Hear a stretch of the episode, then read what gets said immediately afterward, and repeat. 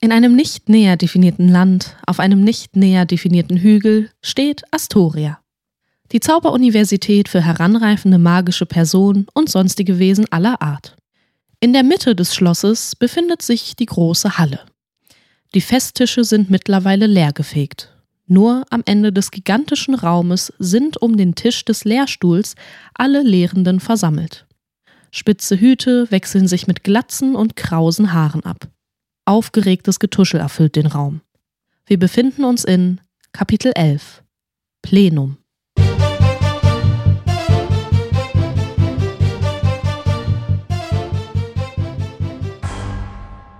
Es mh, mm, war ein antikes Wesen. raunte die Menge. Nein, doch. Ah. Der Lehrstuhl fing an, hektisch zu diskutieren. Ruhe, sagte Aurora bedacht. Die Stimmen verstummten. Wir haben seit hundert Jahren kein antikes Wesen mehr in der Nähe des Universitätsgeländes verzeichnet. Es sind also mehrere Punkte zu bedenken, führte sie fort. Erstens, welche Ursache führte dazu, dass das Wesen im fühlenden Wald erschien? Professorin Trace, ich bitte Sie, sich um die Recherche zu diesem Sachverhalt zu kümmern. Sprechen Sie diesbezüglich mit Kestrel und Robin. Zweitens ist es erforderlich, die Studierenden mit Zaubern auszustatten, die in der Lage sind, antike Magie zu bekämpfen oder zu besänftigen. Also bitte, raunte eine empörte Männerstimme im Plenum. Solch mächtige Zauberei ist kein Kinderspiel und jeder x-beliebige Person antike Magie beizubringen ist, wenn ich bitten darf, absolut verantwortungslos. Das kann bös enden. Die Studierenden sind zu zart dafür.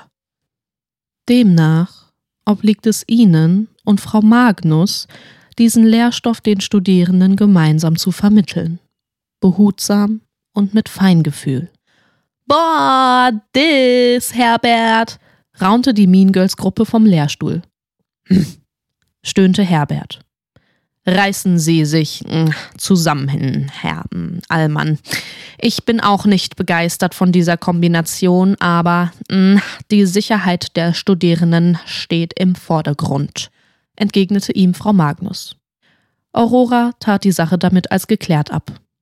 Alle anderen Dozierenden bitte ich, auffälliges Verhalten rund um den Campus zu notieren und gegebenenfalls zu melden.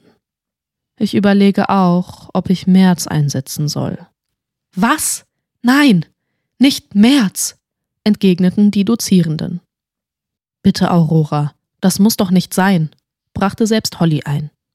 Ich weiß, ihr mögt ihn nicht, wir sind uns alle einig, dass er ein Spitzel und ein Voyeur ist, aber ich kenne keine andere Person, die den Campus präziser im Auge behält als er, konterte Aurora. Das letzte Mal, als wir den eingesetzt haben, hat er mir verboten, im Jarte Feuerzauber auszuführen, obwohl ich noch kurz meine Bratwurst grillen wollte, beschwerte sich Herbert. Ja, und uns hat er gesagt, dass unsere Röcke drei Zentimeter zu kurz sind, laut Uniformgesetz, tönte die Stimme von Regina, einer Frau der Mean Girls Sektion. Holly blickte zu Kirill, ob sie sich wohl auch ins Gespräch einbringen würde. Es konnte doch nicht wahr sein, dass Aurora ernsthaft darüber nachdachte, März zu aktivieren.